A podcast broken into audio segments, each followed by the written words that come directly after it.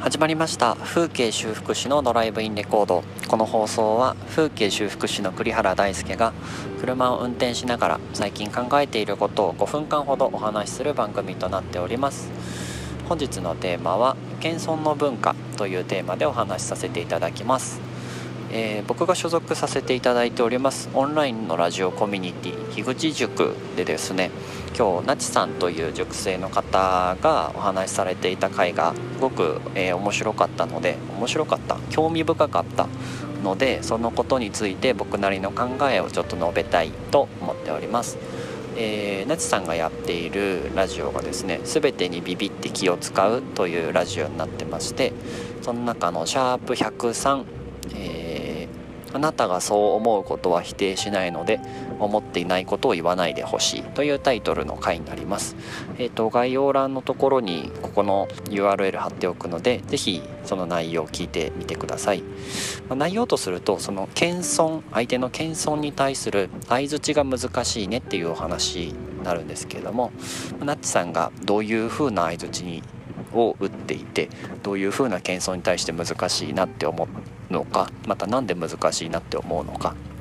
などについては是非その放送を聞いてみてください。で、えーと、その最後の方にですね、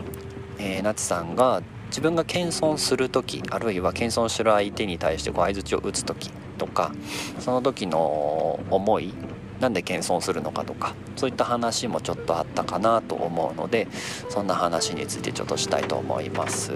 はいまず僕がその謙遜を聞く時の話なんですけどもう結構8割方ぐらいはもう謙遜の皮をかぶったよこう否定してくれっていう要求だなと思って接してます。うんとなんか例がないかなと思って考えてみたんですけど例えば年配の方と僕仕事で接することも多いんですが年配の方が言う「もう年だからさ」とかあとはマッチョな経営者の方が言う「俺なんかにもできたんだからさ」とか。あのもこれはちょっと微妙かもしれないけど女の子が言う「私可愛くないから」とか「私太ってるから」とか。そういうあの謙遜謙遜？あると思うんです。あの女の子のやつに関しては本人はそういう風に事実だと認識しているパターンもあるのでちょっと何とも言えないんですが。うんと実際それをあのあそうですねって受け入れるわけには絶対にいかなくてうんと必ずこっちが否定をしなくちゃいけないんですけど僕は結構天の弱かつ意地悪な性格をしているせいでですねそういうことを敏感に感じ取ることはできるんですけどその自分の返答を相手にもうワンパターンで決められるってことがすごく苦手なんですね。あのなんだイエスとイエみたいなコミュニケーションとかがすごいそれを強要されるのも強要するのも苦手なので、うんといつもそういうの言葉に出会った時は「ああいえいえ」っていうなんかこう苦笑いしそうな自分の顔を一生懸命に柔らかくして「いえいえ」っていう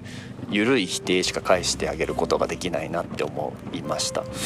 ちろんなんか本当の謙遜いや本当に自分なんかまだまだなんですけどっていう方もいるけどまだまだだと思ってないやんみたいな目をしてることが大半なので、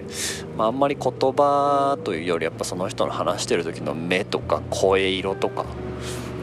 そういうところで感じ取っちゃうとうんなんかこの時間いらんなって思っちゃう時は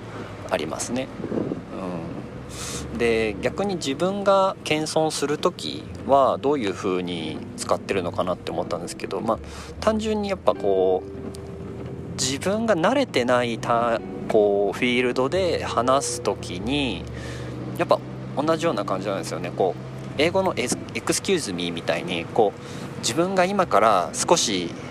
自分この場にとっていいかもしれないことを言います聞いてねっていうこうフィールドを整地するような形で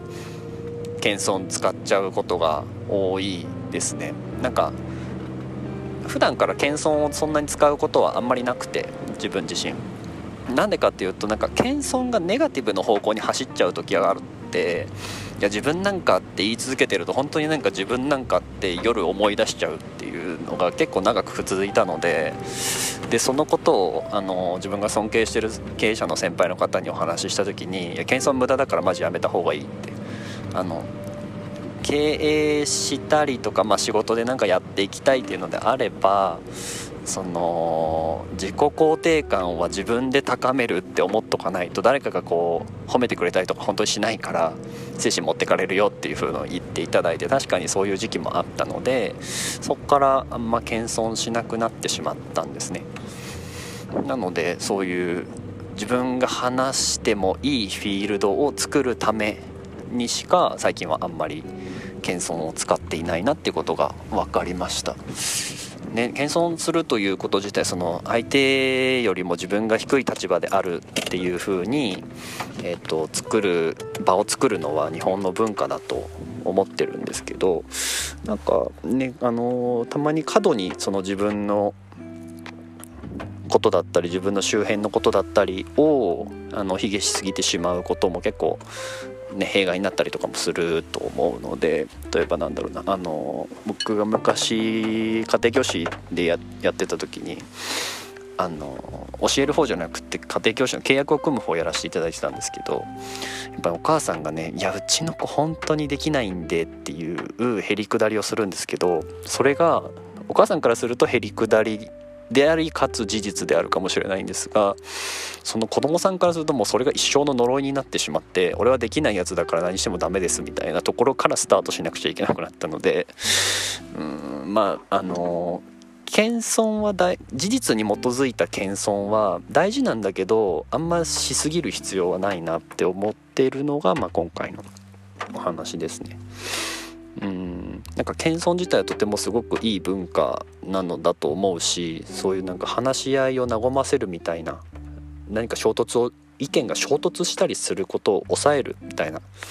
のはかなりいいクッション材として活用されているのかなと思うんですけど、ま過度に使いすぎることであったりだとか、まあ、頻繁に使うこと自体はあんまり必要ないのかなっていうのが僕の意見です。はいということで今回はですねなちさんの「すべてにビビって気を使う」というラジオ番組の中から謙遜と相づちについてのお話をさせていただきました。はいということで、えー、今回の放送は以上になります。えー、僕の普段の様子はインスタグラムで発信してますのでよかったらアットマーク KGD326 で検索してみてください。番組に関するお便りもそちらの DM に送っていただけたら嬉しいです。以上風景修復師の栗原大輔でした。ではまた。